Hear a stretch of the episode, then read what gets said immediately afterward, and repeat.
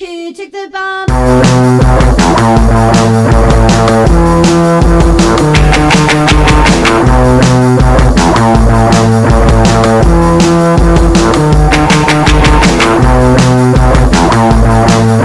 Sangre fucsia. Sangre fucsia. Sangre fucsia.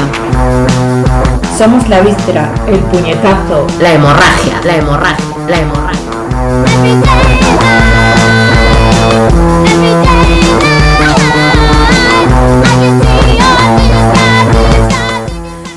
La B de bisexualidad se incorporó a las siglas del colectivo muy tardíamente. Siempre invisibilizada y a menudo discriminada, la bisexualidad se enfrenta a la incomprensión y la suspicacia dentro y fuera del colectivo. Mitos como que se trata de una fase, que en realidad somos homosexuales que no se atreven a reconocerlo, que es pura promiscuidad, mitos que refuerzan una bifobia que muchas veces se interioriza. La buena noticia es que en los últimos tiempos se empieza a hablar de bisexualidad cada vez más reivindicativamente. Proliferan las publicaciones, los encuentros y surgen nuevos colectivos bi. De eso vamos a charlar con Elisa Cole, autora de Resistencia Bisexual, Mapas para una disidencia habitable, publicado en 2021 por Melusina. Además, contaremos con audios de amigas bisexuales que compartirán sus experiencias. Y por supuesto, también repasaremos algunos referentes bi entre el famoseo y los personajes de ficción. Con nuestra querida Doña Pasolina a los mandos técnicos, empieza Sangre Fucsia.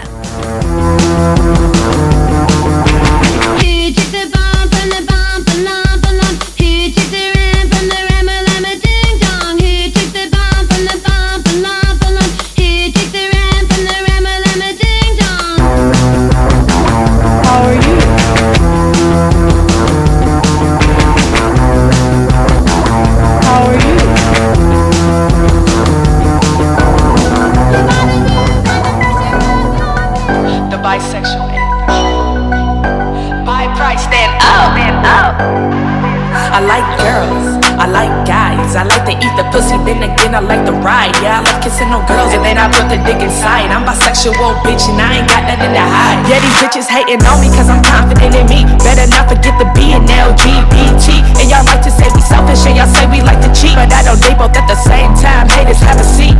I like girls, oh my gosh, big booty, big tits. I like guys too, though, super sexy, big dick. And if you hating on me, ho, then I'm down, big shit. And if you curious, I got you, baby girl, quick fix. How the fuck you date a guy when you're bi? You're a fake ass dyke. I don't like you, I won't lie. You cannot date both. Pick a side, pick a side. Do you like fucking girls or do you like fucking guys? I like both. Pop prize, stand up. I like a girly little thing. And my dude, man up. Walk into the strip club and then I throw my bands up. And when he get me sloppy toppy, like to throw my up. Elisa Cole es escritora y activista bisexual. Autora del fanzine Mitos del Amor Romántico, es también colaboradora en medios como Vanity Fair, Vice, El Salto y El Diario.es.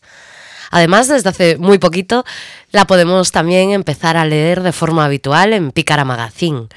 Y por supuesto, es también autora del libro Resistencia Bisexual, Mapas para una disidencia habitable, del que queremos hablar hoy. Bienvenida y muchas gracias por atendernos, Elisa. Hola, muchas gracias por tenerme en sangre fucsia. Me, me hace un montón de ilusión, la verdad. Muchísimas gracias. Bueno, vamos al lío. A ver, en Resistencia Bisexual es un libro muy fresco, es cercano y combinas reflexiones en primera persona con una documentación y búsqueda de fuentes muy, muy profunda. Quería preguntarte por cómo fue ese proceso. Si fue más o menos fácil encontrar literatura, tanto académica como popular, sobre bisexualidad. Wow, qué, qué guay. No me suelen hacer esta pregunta eh, y me hace mucha ilusión. Siempre suele ir como directo al contenido del libro y nunca al proceso. Claro. Así que gracias. La verdad es que fue, o sea, fue un proceso eh, muy sanador que tampoco quiero romantizar ahora que eh, ya sé que ha ido bien, porque en el momento, claro, yo estaba en plan, no sé si esto le va a interesar a alguien, Ya. no sé si esto tiene sentido fuera de, de mí, o sea, sí que sabía que tenía sentido fuera de mí gracias a la bibliografía que yo había mm, eh, no que yo que yo había consultado y Mm. que aparece a lo largo de- del libro eh, y también gracias a, a mi entorno más cercano que bueno pues que me ayudó un montón en o sea no solo con conversaciones que íbamos teniendo y que luego eso sale reflejado en el propio libro Mm. sino incluso haciendo un trabajo de de corrección incluso o sea mis mis amigues eh, me han o sea se, han- se leyeron el libro antes de que yo mandara el borrador definitivo Claro. y, y eso fue súper valioso. Entonces ha sido un proceso, o sea, fue un proceso muy colectivo y, y muy agradable en ese sentido Mm. y a la vez de ir un poco a tientas en plan, bueno, a ver si fuera de mi círculo y de estos libros que vienen de tan lejos, esto tendrá un impacto y al final así ha sido, así que Mm. estoy contenta. Sí, no me extraña, da mucho gusto cuando eso ves que hay comunidad, ¿no? Y de hecho, eh, quería hablarte un segundo de tu artículo inaugural en Pícara Magazine, donde precisamente haces un repaso a la efervescencia que hay actualmente de, de activismo bi, ¿no? Em, ¿Qué ha cambiado en estos dos años desde que publicaste tu libro hasta ahora? ¿Estamos viendo emerger una comunidad bisexual? Eh, absolutamente, o sea, a mí me hace muchísima ilusión y eh, todo lo que está pasando a nivel territorio español, que creo que estábamos un poco desprovistas de, de eso, de focos de comunidad y de hecho los únicos focos de comunidad que ha, que, eh, que ha habido durante un tiempo han estado también situados en las grandes ciudades Mm. eh, o, o sobre todo los que más visibles han sido, como siempre, eh, Claro. ¿no? porque tenemos ahí un, problema con el urbanocentrismo. eh, y, y estoy muy contenta de ver que, que están saliendo focos como en un montón de sitios más. Claro, no ha sido solo el libro, sino que también pues hemos organizado durante dos años las convivencias.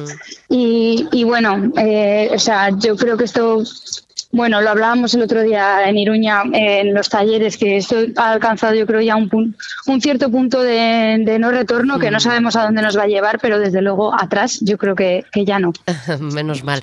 Oye, y hablando de esto que comentabas, es cierto, del urbanocentrismo, me llamó mucho la atención em, lo que en tu libro sobre las estadísticas de sufrimiento psíquico, depresión, suicidio, que son mayores en población bisexual que en otras letras de- del colectivo, ¿no?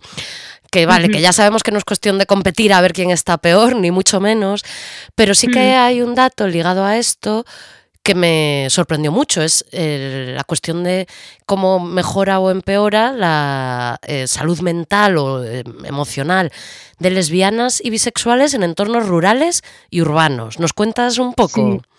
Sí, eh, o sea, me imagino que te refieres al estudio que aparece en el libro de Siri Eisner, Mm. eh, que si no me equivoco está, está hecho en 2013 o 2016, bueno, No lo por tengo ahí. aquí. en- bueno, eh, sí, un estudio que se hizo en Reino Unido, eh, que bueno, pues eso que medía los niveles de angustia mental en poblaciones de lesbianas y de bisexuales. Eh, tanto en áreas urbanas eh, como en rurales, y en las rurales eran más o menos los mismos niveles de, de malestar, y en las urbanas el malestar de las lesbianas disminuía considerablemente y el de las bisexuales aumentaba. Claro. Y el estudio como que concluía que, que, claro, que lo que pasaba era que cuando las lesbianas llegaban a un entorno urbano, encontraban una comunidad que les hacía de refugio, una serie de herramientas para hacer frente a estas violencias. Es decir, que no es que dejaran de existir las violencias, sino que el- el- la existencia de una comunidad que, que sirviera de refugio y de acompañamiento, pues eh, rebajaba muchísimo los, los niveles de angustia mental.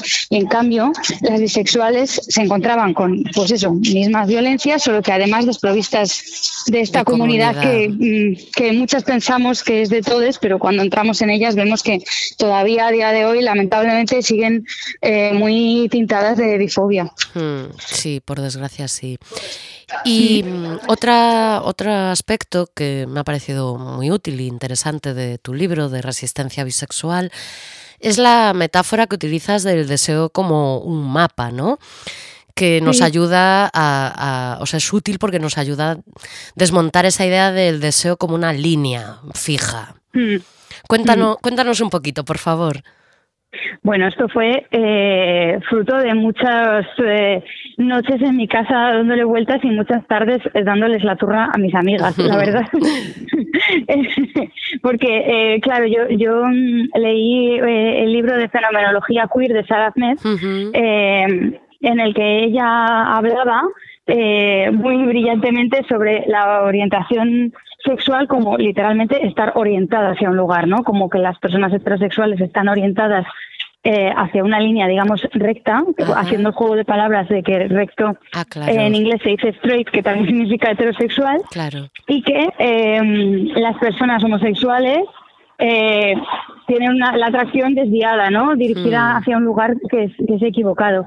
Y habla, hablaba mucho de eso y claro, yo leía esto, me parecía interesantísimo, pero yo no me veía reflejada Mm. en ninguna de estas dos ideas porque yo sí que siento ¿no? que las personas bisexuales tenemos el deseo desviado, pero nuestro deseo no tiene forma de línea, no está dirigido solamente en una dirección, incluso si esa dirección es la equivocada, es un abanico, ¿no? No es, no es una línea. Entonces pensé en qué, qué podría pasar si nos imagináramos el deseo de otra manera, ¿no? Si nos imagináramos que la atracción no tiene forma de línea, sino tal vez otra forma. Y así es como empecé a pensar que, bueno, pues a, a lo mejor, no sé si oye ruido, perdón, ¿eh? Que estoy en Nada, la calle. tranquila. Hablando de salud mental, me ha dado un poquito de ansiedad y me he bajado a la calle a hacer la entrevista. Muy bien. Visibilizándolo. Pues claro. Bueno, el paseíto de la salud mental, en fin. bueno, total, que mm, lo del mapa, que, que claro, que hablábamos mucho eh, con mis amigas, tanto bis como bolleras, de, de la idea de que, el, de que el deseo es fluido, ¿no? Mm. Eh, pero que la identidad eh, tiene mucho más que ver, con, que tiene, tiene muchos más elementos eh, más allá de, de quién te atrae o no te atrae, Claro. ¿no? Mm. Entonces, eh, se lo explicaba así a mis amigas, ¿no? O sea, si tú tienes tu casa aquí y tu casa está hecha de las violencias que te atraviesan, de las vivencias comunes con el resto de habitantes de la casa, con también con quien te atrae, pero tú te puedes dar paseitos, ¿no? O sea, yo puedo darme un paseíto, a lo mejor estar eh, durante una época eh, teniendo, un, digamos, una atracción más dirigida a, a mujeres, por ejemplo, es como si me diera un paseíto por, el, por vuestro barrio, les decía a mis amigas bolleras, pero al final del día me, duermo en mi casa porque las violencias que me atraviesan son las de las personas bis. Mm. Entonces, a lo mejor esta idea nos puede ayudar a,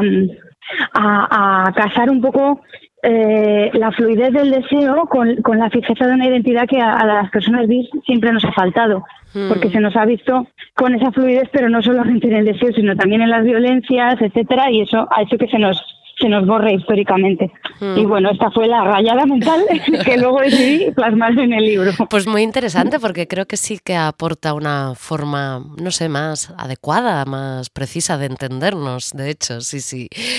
Y bueno, y hablando de violencias, de estas cuestiones, te queríamos plantear a ti una de las preguntas que luego escucharemos comentar a algunas amigas que van a compartir su experiencia a lo largo del programa. Te queríamos preguntar que de todos los mitos que hay en torno a la bisexualidad, pues eso, promi que somos promiscuas, traidoras, inmaduras, indecisas, invisibles, vamos, que no existimos, que es toda una farsa, bueno. ¿Cuál es el que más te repatea?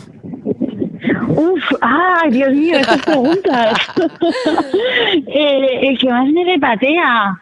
Wow, claro, esto es una cosa ya más personal, o sea, no Hmm. tanto con que, que, que tiene consecuencias más graves, que te diría, yo qué sé, pues el de promiscuidad, no sé qué, ¿no? A niveles de, esa- de violencia sexual y tal, pero el que más me A ti repatea... personalmente. Eh, yo creo que a mí personalmente el que, de los que más me repatean es la romantización de la bisexualidad con mitos tipo es que en el fondo todo el mundo es bisexual, Ya. es que a mí eh, no, es que las almas, eh, no, es que si si fuéramos libres eh, todo el mundo sería bisexual, no sé qué, es como ya claro, cariño, si todo, si fuéramos libres no existiría el feminismo, ¿qué te Ya, digo? claro, claro. Es como que me, me no esta idea de de la bisexualidad como algo cool, ¿no? Como algo guay, que, Sí. que la idea de que las personas bis que hacemos activismo es porque, ¿no? En plan, qué guays eh, que somos y que, y qué lloricas porque total a nosotros no nos pasa nada si estamos todo el día teniendo un mundo de luz y color donde solamente se ven las almas. Uf, eso a mí me pone de los nervios, yo no sé por qué en concreto este, pero sí, sí, este es. Ya, ya ves.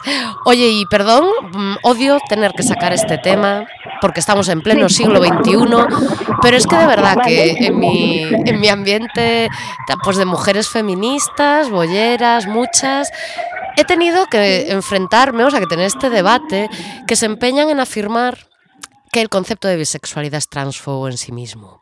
Por favor, Elisa, necesito tu ayuda para que me ayudes a desmontar este, esta tontería. Mira, cuando me has hecho la, eh, cuando me has hecho la anterior pregunta, esta es una de las cosas que se me ha venido a la cabeza y me ha dado tanta pereza hablar de ello que he dicho, guapa. Lo siento, lo siento. Todo bien. Mira, o sea, el- la idea de que bi, porque bi significa dos, eh, es binario, a mí, bueno, para empezar me parece una horterada, porque si llevamos diciendo, es que por favor, basta ya, o sea, si llevamos diciendo tantos años que nos reapropiamos de las palabras, Ya. ¿no? Que, que desde los feminismos, ¿no? Esto de ampliar el sujeto político del feminismo, a pesar de que usted, la raíz significa lo que significa, pero Mm. estamos ampliando el sujeto político, ¿no? O sea, de repente cuando hablamos de bisexualidad todo el mundo es lingüista. Ya. Y a mí se me pone muy nerviosa porque además es que históricamente, esto es mentira, históricamente las, las luchas bi y trans han ido de la mano Hmm. precisamente porque han sido expulsadas de los movimientos mainstream pro derechos de gays y lesbianas, Hmm. porque no cabían las personas bis y las personas trans en estos movimientos.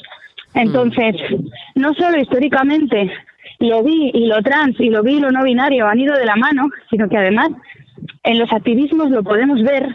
Eh, yo lo he visto eh, estos años haciendo activismo, tanto en Madrid como en Barcelona, que nombrarte bi hace que inevitablemente te cuestiones el género y Claro. en los colectivos de activismo bi hemos vivido un montón de salidas del armario de gente como personas no binarias Mm, que Hmm. y esas salidas del armario se han dado en gran parte gracias a haberse nombrado bi primero. Hmm. Entonces, de- lo bi, lo no binario y lo asexual funcionan de formas muy distintas y las opresiones que van vinculadas a estas identidades funcionan de formas, oh, perdón, distintas no, parecidas. Sí, sí, sí. Eh, funcionan de formas muy parecidas. Entonces, Mm.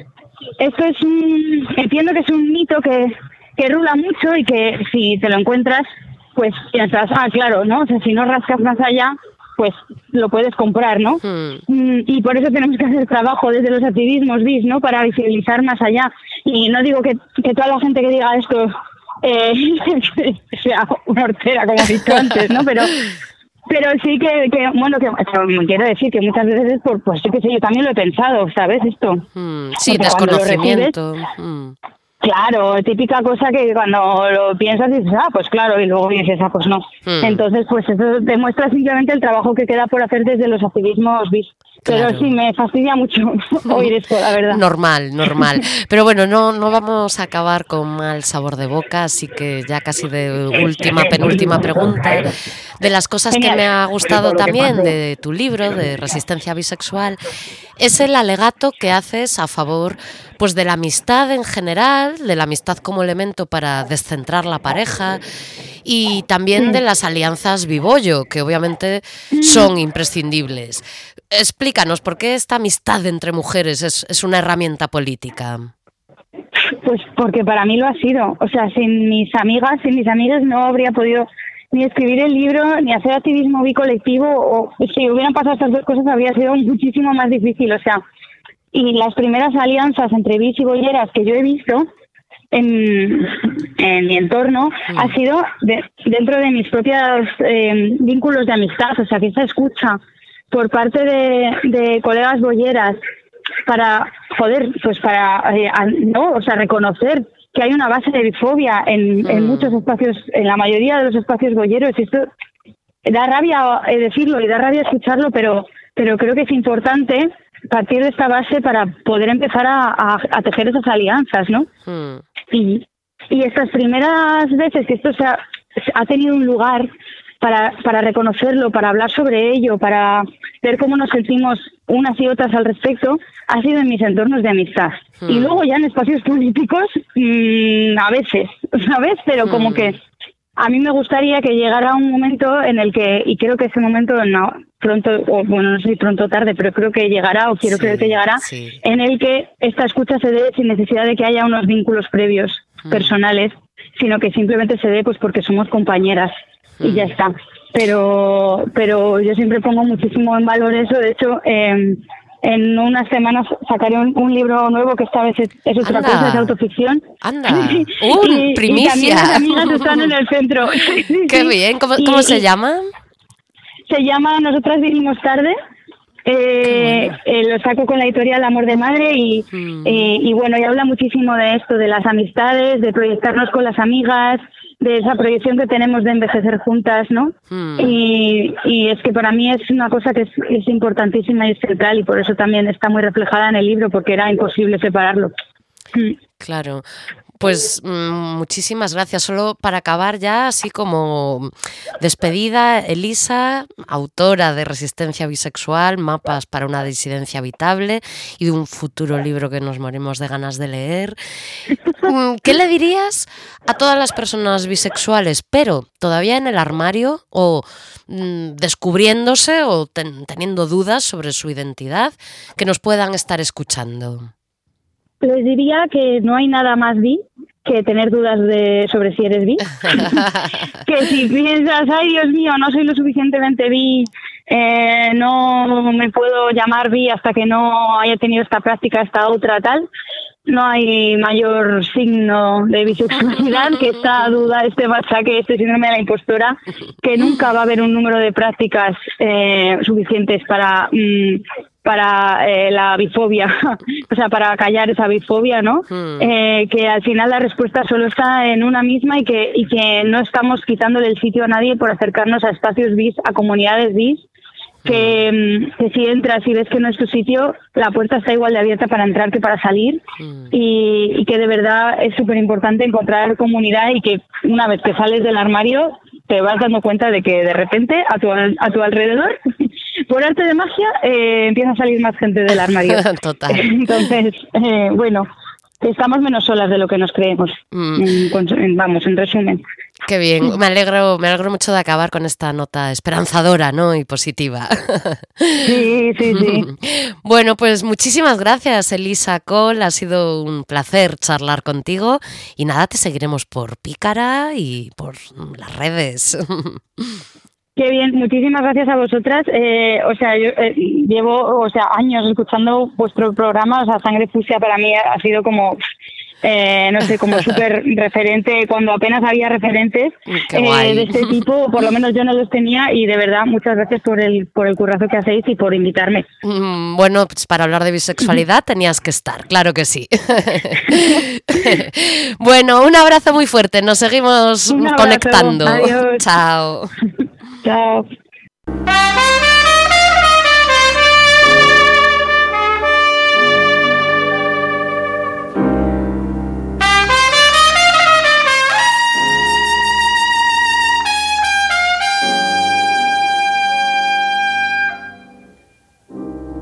Southern trees bear strange fruit, blood on the leaves and blood at the root. Black bodies swinging in the southern breeze.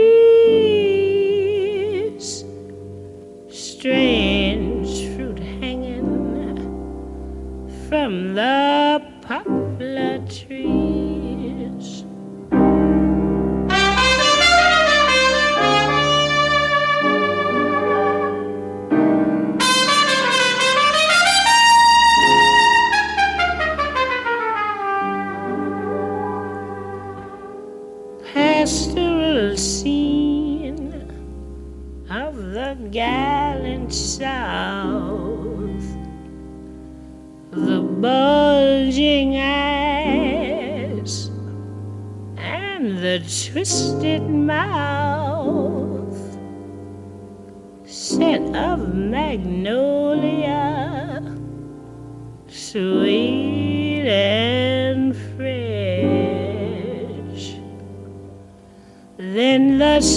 Smell of burning flesh.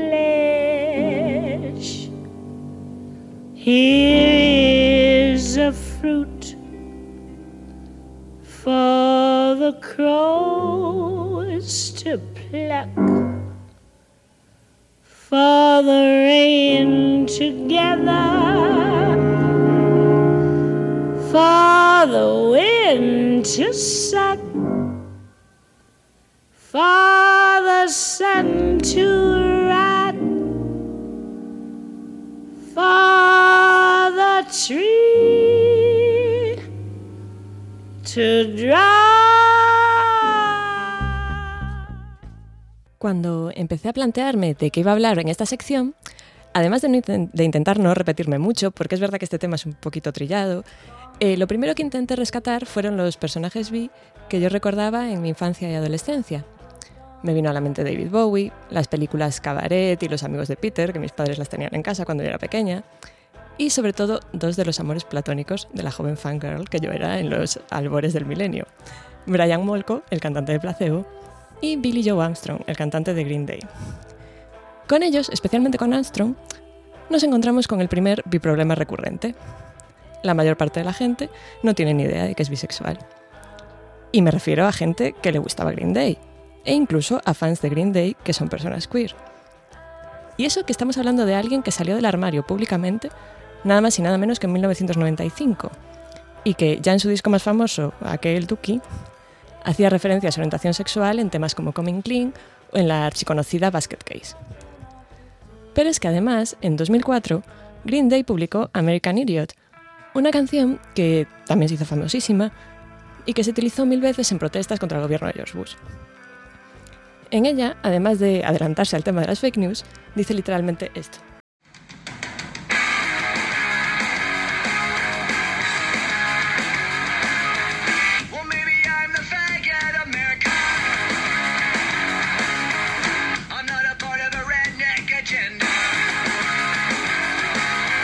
Bueno, si alguien no conoce esta palabra, eh, fagot en inglés americano significa maricón. Uno podría pensar, bueno, es que al oírlo cantar que es marica, todo el mundo entendió que era gay. Error. El sistema binarista no permite salirse de la casilla marcada ni un poquito así. Y como Armstrong no proyecta una imagen particularmente poco masculina y además su pareja era una mujer, no encajaba en la casilla de gay. Brian Molko, por otra parte, es leído con frecuencia como gay, aunque curiosamente sus, creo que únicas relaciones conocidas también son con mujeres. Pero, como se pintaba como una puerta y cantaba My Sweet Prince y Nancy Boy, pues ya tenía que ser gay. Como ya hemos hablado, en un mundo regido por la mononorma y el binarismo de género, entre decir que eres bisexual y que la información cale, hay un abismo.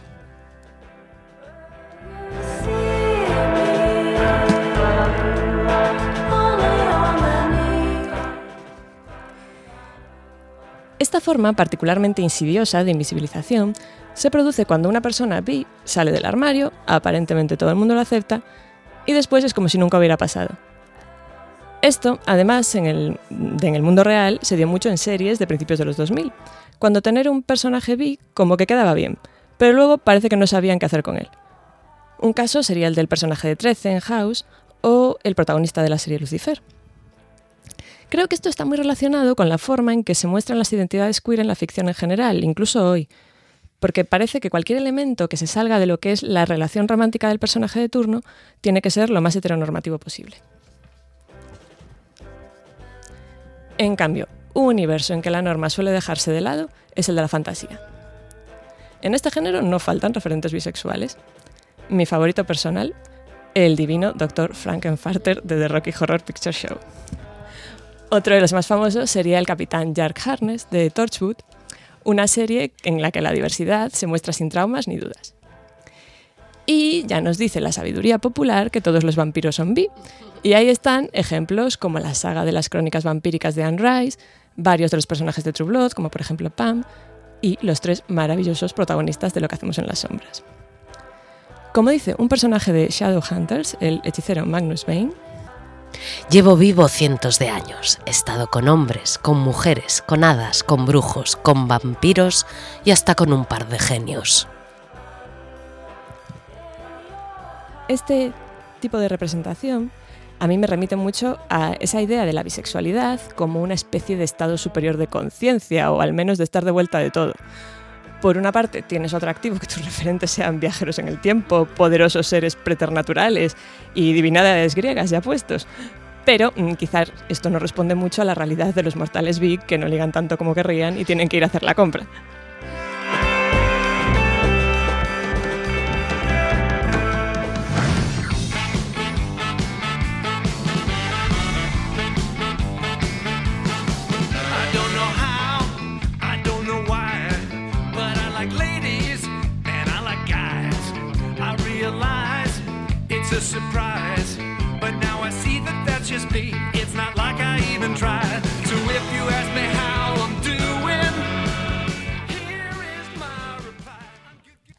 Hoy en día, y desde hace ya unos años, son muchas las personalidades públicas que han salido del armario, como Kristen Stewart, Cara de Lavigne o Paco León.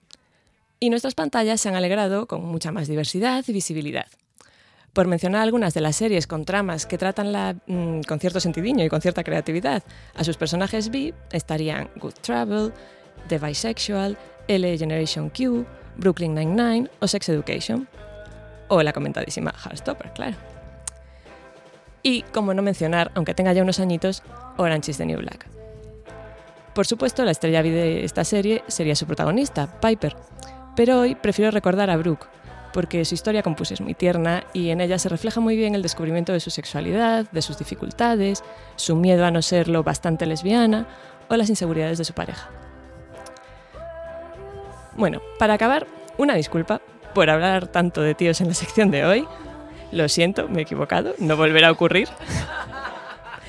Y también voy a cerrar con un broche muy divertido, porque os voy a dejar con la salida del armario bi por excelencia, la My Crazy Ex-Girlfriend.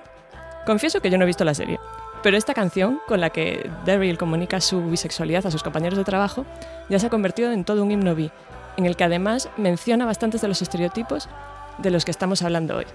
Está en inglés, pero en YouTube podéis verla terriblemente subtitulada. Esto es Getting By.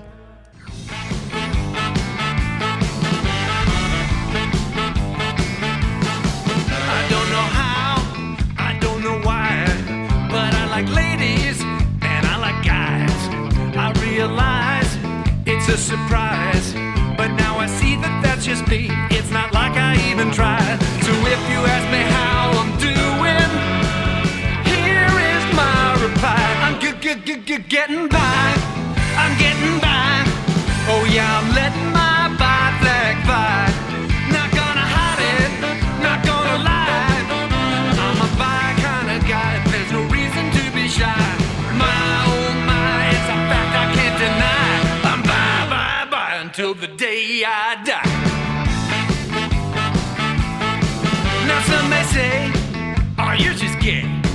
Why don't you just go gay all the way?" But that's not it. Cause bi's legit.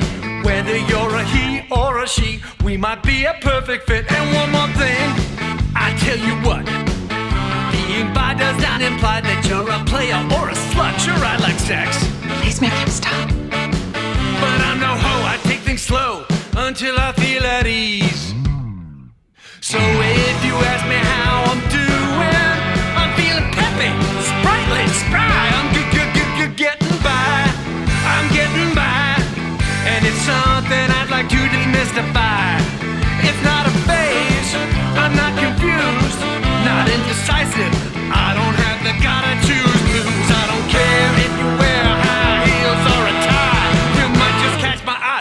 I'm definitely!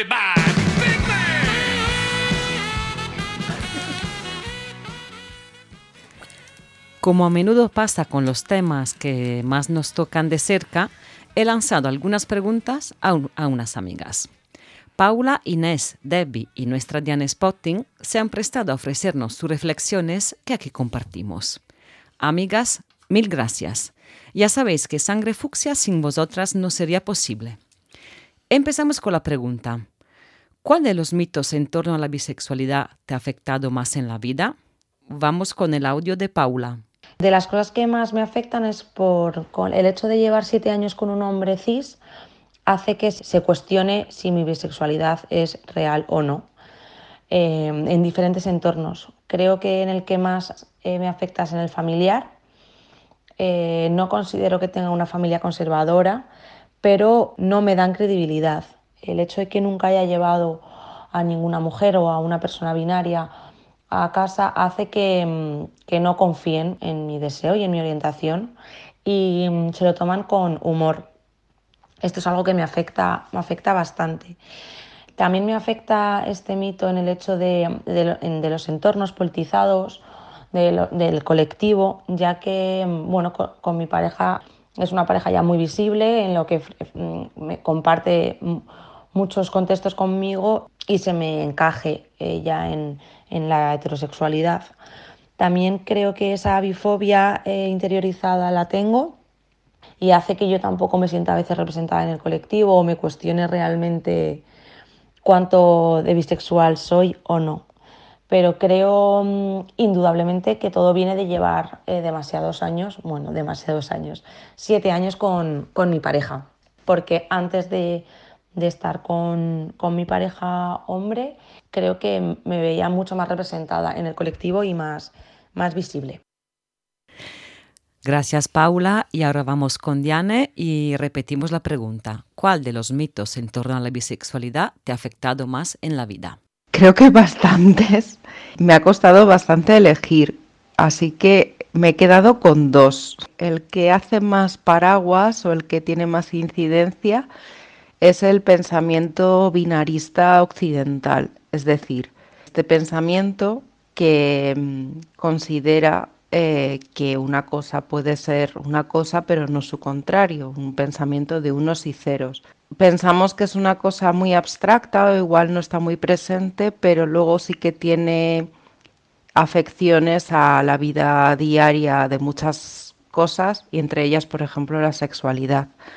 Yo ahora mismo estoy en una relación con un hombre heterosexual, estoy todo el rato sobre todo en ambientes queer o cuando se habla de temas de sexualidad, tengo que estar reforzando mucho o creo que hago muchísimo esfuerzo en reforzar mi pertenencia al colectivo LGTBIQ por el hecho de que no me presento en una relación homosexual, por el hecho de que no tengo tampoco un aspecto físico excesivamente queer. No sé si eso existe, pero creo que más o menos lo podemos entender. Efectivamente, me ha costado durante mucho tiempo, aparte de que yo salí del armario como bisexual bastante tarde, con 27 años, me ha costado bastante el hecho de poder, de poder hacer elecciones que suponían, pues bueno, elegir una cosa suponía no elegir otra y entonces cuanto más me acercaba o me alejaba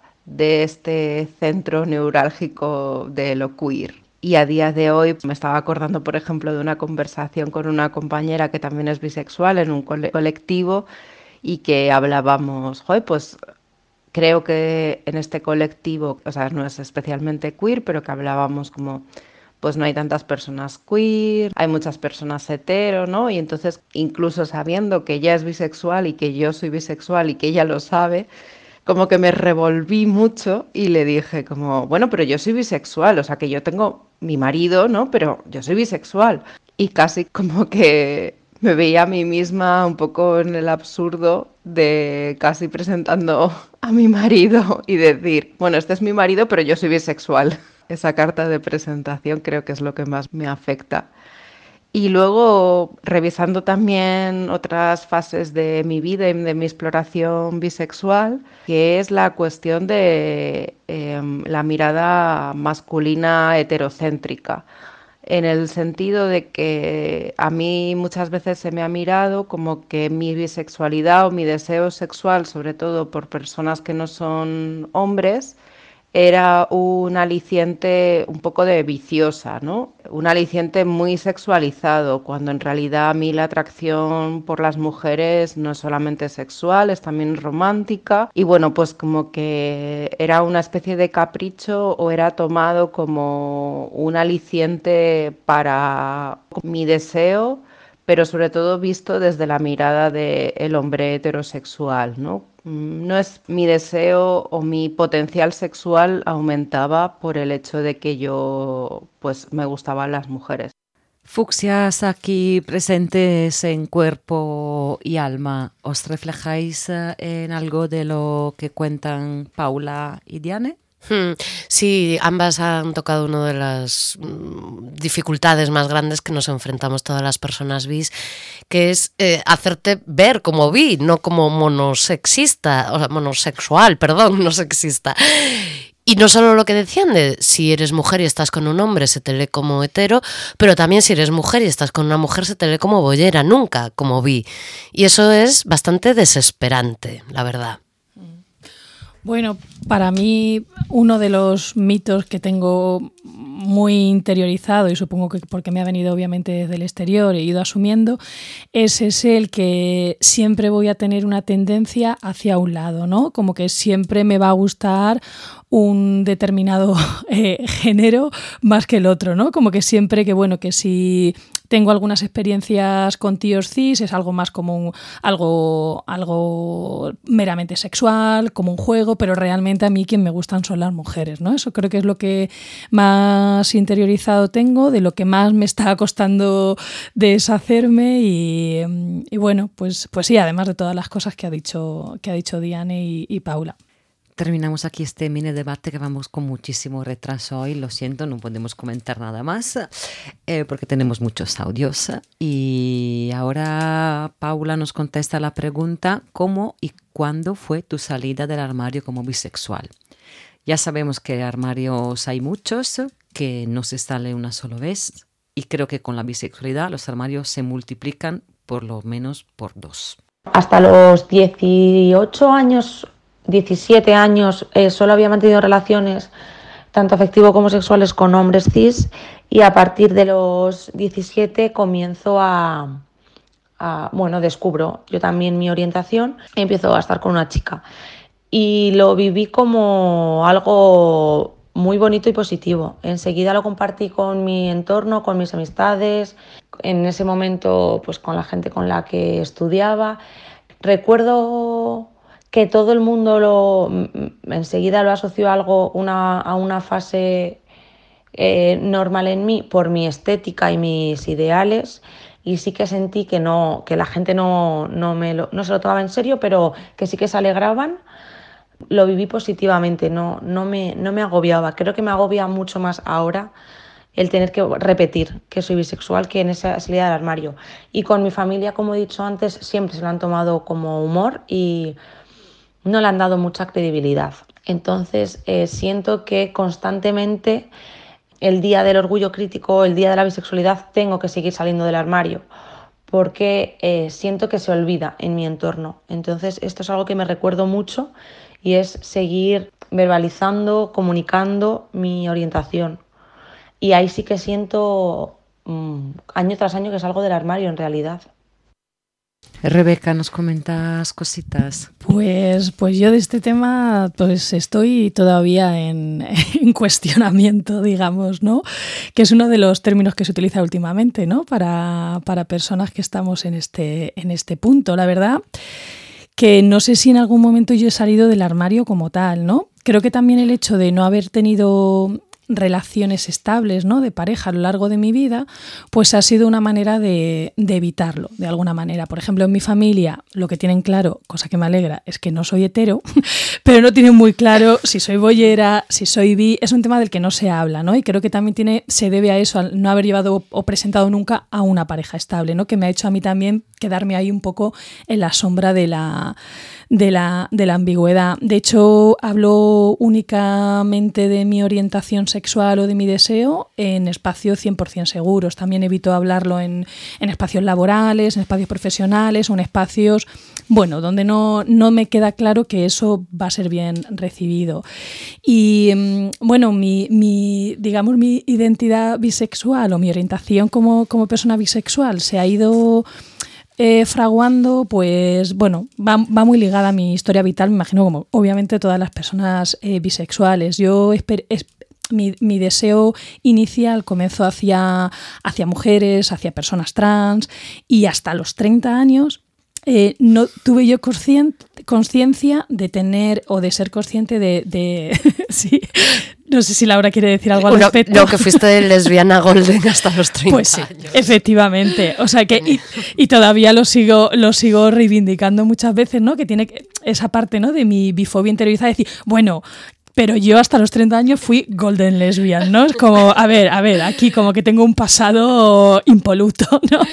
Y, y sí, de hecho, cuando empecé a experimentar con, con tíos cis, empecé a jugar dentro de la comunidad bollo con, ah, no, yo soy pan, pero siempre en tono jocoso, en tono de humor, que en realidad era una manera también de afrontarlo, pero también me estoy dando cuenta que es una manera de no tomarme no tomar seriedad esa parte de mí, ¿no? Como hacerla de menos y bueno, pues es algo que, que estoy recolocando y, viendo. Es cierto que cuando empecé a, a experimentar el deseo ¿no? hacia, hacia tíos cis, eh, bueno, pues como os decía, va muy ligado a mi historia vital y, quiero decir, mi infancia, mi adolescencia, todos los referentes que, masculinos que yo tuve estaban muy ligados hacia el miedo, al rechazo, al terror. Entonces me asustó muchísimo el poder sentir deseo o placer con figuras masculinas que a lo largo de mi vida yo había, tenía asociadas al terror y me asusté mucho más cuando empecé a tener medio novios. De ya, ya no solamente era un juego sexual, sino empecé a experimentar, bueno, tuve relaciones pues yo qué sé, de seis, siete meses, y ahí sí que me descolocó mucho, intentaba todo el rato buscar alguna justificación de qué me está pasando, esto no está bien, y en general creo que mi salida del armario, mi orientación sexual, lo vivo de una manera muy, muy disociada, ¿no? Creo que no que de alguna manera todas estas cosas que estoy contando y que las cuento porque creo que a mí me ayudan y no sé si igual alguien también te, se puede sentir identificada, pues me ayuda a identificar cómo, cómo estoy afrontando ¿no? mi orientación sexual en, en depende qué espacios y, la invisibilización de esa parte también mía y de, hacerla sentir, de hacerla sentir de menos. De hecho, este verano en vacaciones, bueno, en comunidad queer, ya os he dicho que solo salgo en armario del armario en comunidad queer, alguien, bueno, estábamos eh, charlando en grupo y tal, y alguien no sé cómo salió el tema y dije en voz alta que era bisexual. Y yo era las primeras veces que decía bisexual y además sin justificarme, sin decir mm, bisexual pero con el corazón de bollera. O yo he sido goldes lesbia, ¿no? Sin tener que justificarme o explicarme y, y me son, no me rechinó, no me sonó tan, tan mal, pero bueno, es un tema que yo, como digo, lo estoy viviendo todavía desde un poco la disociación por estas cuestiones que, que he comentado. Gracias. Gracias, Rebe. Rebe, ¿qué decías, no? Que tú salías del armario solo en ambientes seguros y en ambientes seguros que son un poco nuestra comunidad, nuestra comunidad de referencia. Y sabemos que la comunidad es algo fundamental, no solo para construir lazos, sino para darnos legitimidad, para sentirnos parte de algo que exceda a nuestra mera existencia. Debbie contesta la pregunta de si tiene comunidad bisexual o si forma parte de la comunidad boyera. Nunca me he sentido parte de la comunidad boyera. La verdad es que cuando me acerqué a la comunidad queer por primera vez, no sentí ninguna diferencia entre las polleras y yo, pero aprendí muy rápido que para muchas de ellas sí había una, una diferencia muy importante y por lo tanto no querían ellas que yo estuviera ahí. La primera vez que tuve contacto con el mundo queer sin vivir rechazo fue cuando fui al grupo bisexual de Kogan. Y sinceramente, en esa primera quedada casi me puse a llorar con el alivio y la ilusión de compartir un espacio con personas queer que me vieron como un igual. Ese grupo para mí fue muy importante porque, entre otras cosas, me ayudó a limitar la vergüenza de ser bisexual que había ido cogiendo con cada rechazo y invisibilización en espacios que eran supuestamente LGTBQ. Aún así, no llegué a sentir que tenía una comunidad fuerte y cercana bisexual. Hasta hace poco, los grupos bisexuales a mi alcance se centraron mucho en el activismo bisexual y yo siempre necesitaba un espacio político, pero más personal. De primero hacer un trabajo hacia adentro antes de sacarlo fuera para el activismo. Y sentí que las personas bisexuales en mi vida estaban muy dispersas y que no parecían sentir esa misma necesidad que yo de hacer piña y apoyarse. Pero creo que gracias a ese mismo activismo que llevan haciendo muchas personas bisexuales, ahora sí puedo decir que tengo una comunidad fuerte y bonita bisexual.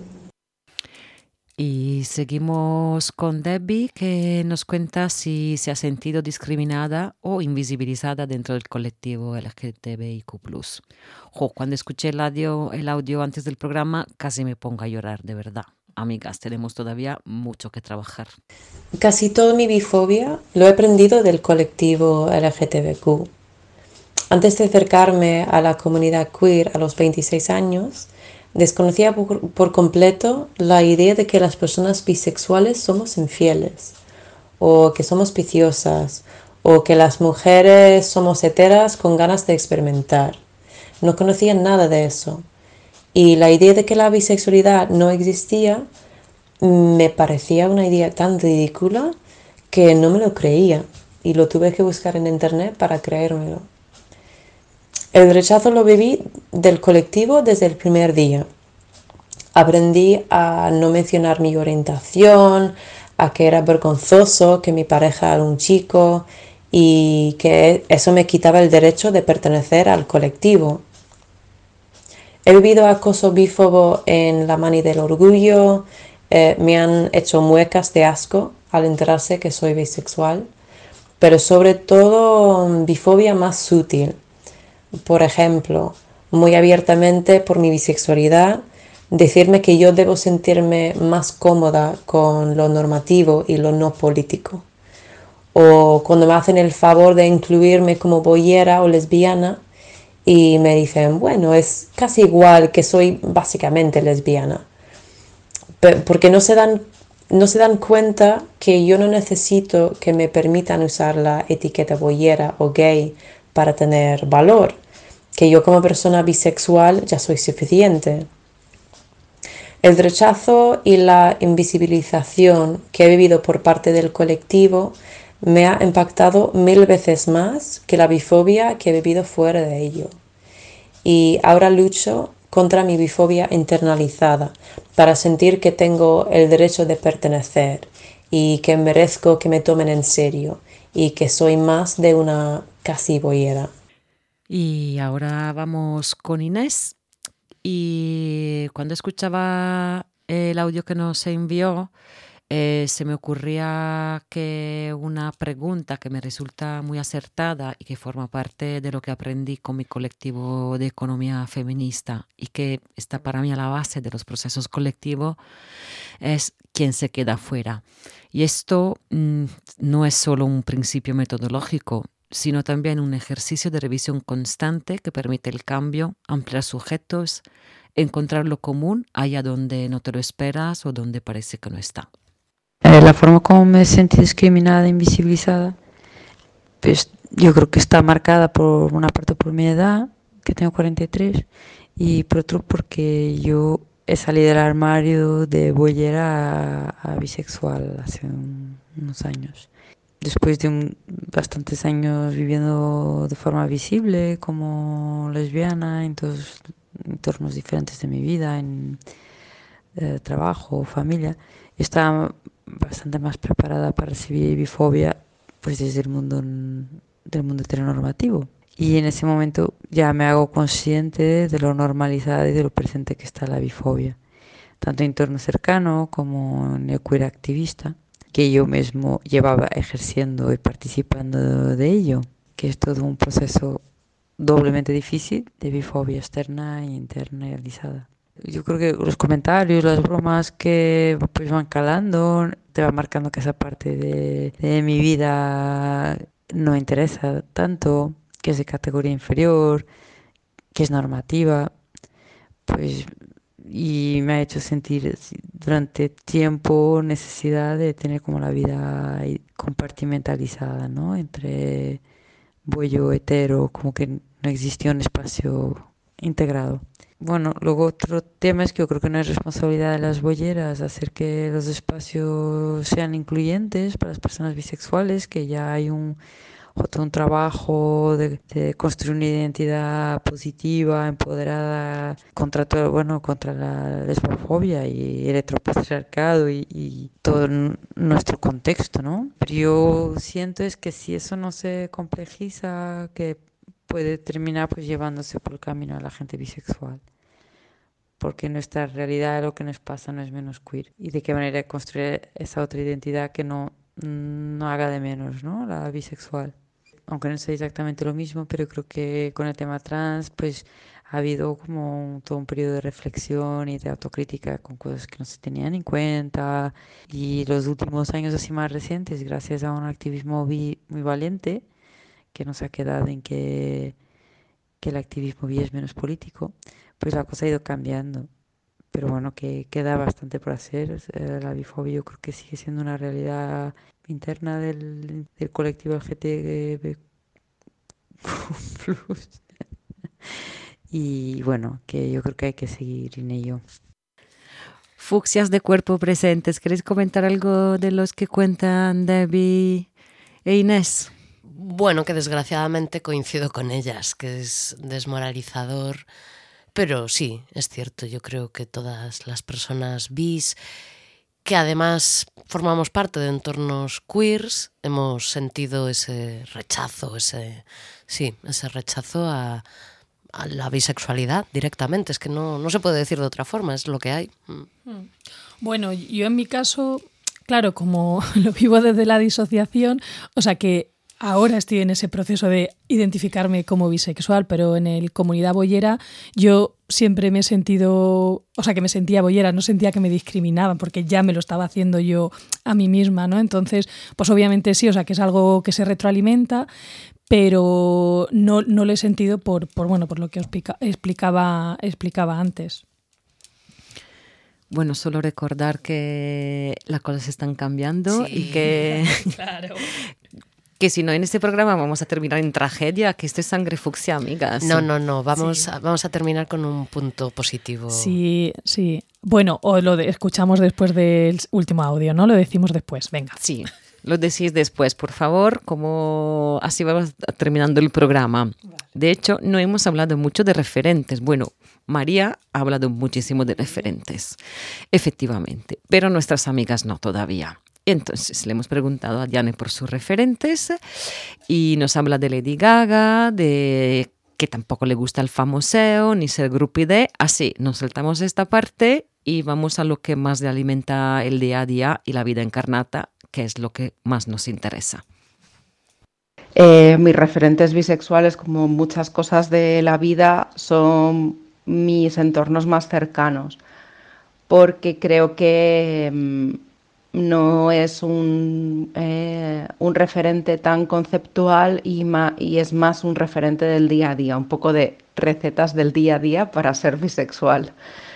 Y entonces en, en mi entorno cercano pues me gusta mucho rodearme de personas bisexuales con las que poder compartir cuestiones del día a día o simplemente escucharnos en nuestro día a día que está impregnado por esta bisexualidad, en cómo nos relacionamos, en cómo estamos en espacios en los que puede ser que no seamos apreciadas como personas queer. Creo que a veces es necesario la cuestión un poco ideológica o conceptual, pero a mí me funciona bastante conocer vidas y no solamente vidas un poco biografías o panegíricos o este tipo de cosas, sino un poco las recetas del día a día, ¿no? Podríamos hacer una especie de, de día a día de persona bisexual y hasta en la forma de hacer café podríamos diferenciarnos. Así que sí, me gusta en general eh, conocer más de referentes, no solamente por su cuestión biográfica o datos así muy espectaculares, sino un poco saber cómo otras personas bisexuales llevan en su día a día esta bisexualidad. Bueno, pues yo así para finalizar y en este proceso que estoy teniendo de duelo de mi identidad bollo, de desprenderme de ella y como bien decía Debbie, el ser bisexual no me va a hacer de menos, ¿no? Que tengo yo como muy idealizada la, identidad bollera, pues en ese proceso estoy y además de manera activa que por esto que el, el domingo las personas que estéis por Madrid os sintáis bisexuales o en cuestionamiento, pues hay un encuentro eh, eh, horizontal, asambleario, trans, trans, inclusivo, pero no mixto, en el retiro a las doce y media. Lo organiza un, colectivo, una organización que se llama Biejales, que podéis encontrar en Instagram. Vamos a ir algunas amigas, de hecho, algunos de los testimonios de las personas que, que habéis estado escuchando estaremos, estaremos por ahí. Yo voy como con mucha curiosidad, voy también con, con ganas ¿no? de abrir este, este proceso en el, que, en el que estoy y os animo a, o sea, que a buscar la, la cuenta y a buscar más información de si estáis, si estáis por aquí, por Madrid. Así que con esto quería yo terminar, Valentina.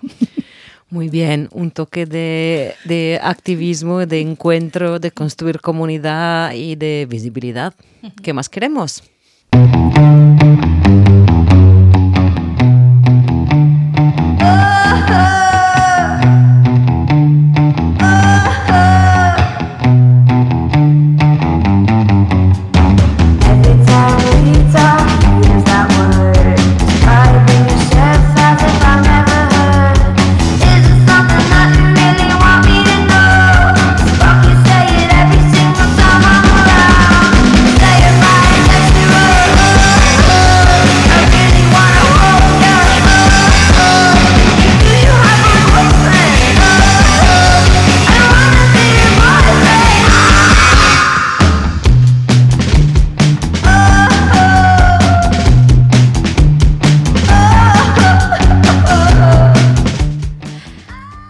Ha llegado este Sangre Fucsia dedicado a la bisexualidad.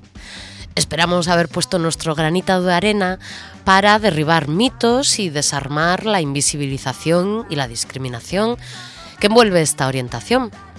Muchísimas gracias de nuevo a nuestra entrevistada, Elisa Cole, y por supuesto a nuestras amigas Inés, Diane, Debbie y Paula por sus testimonios.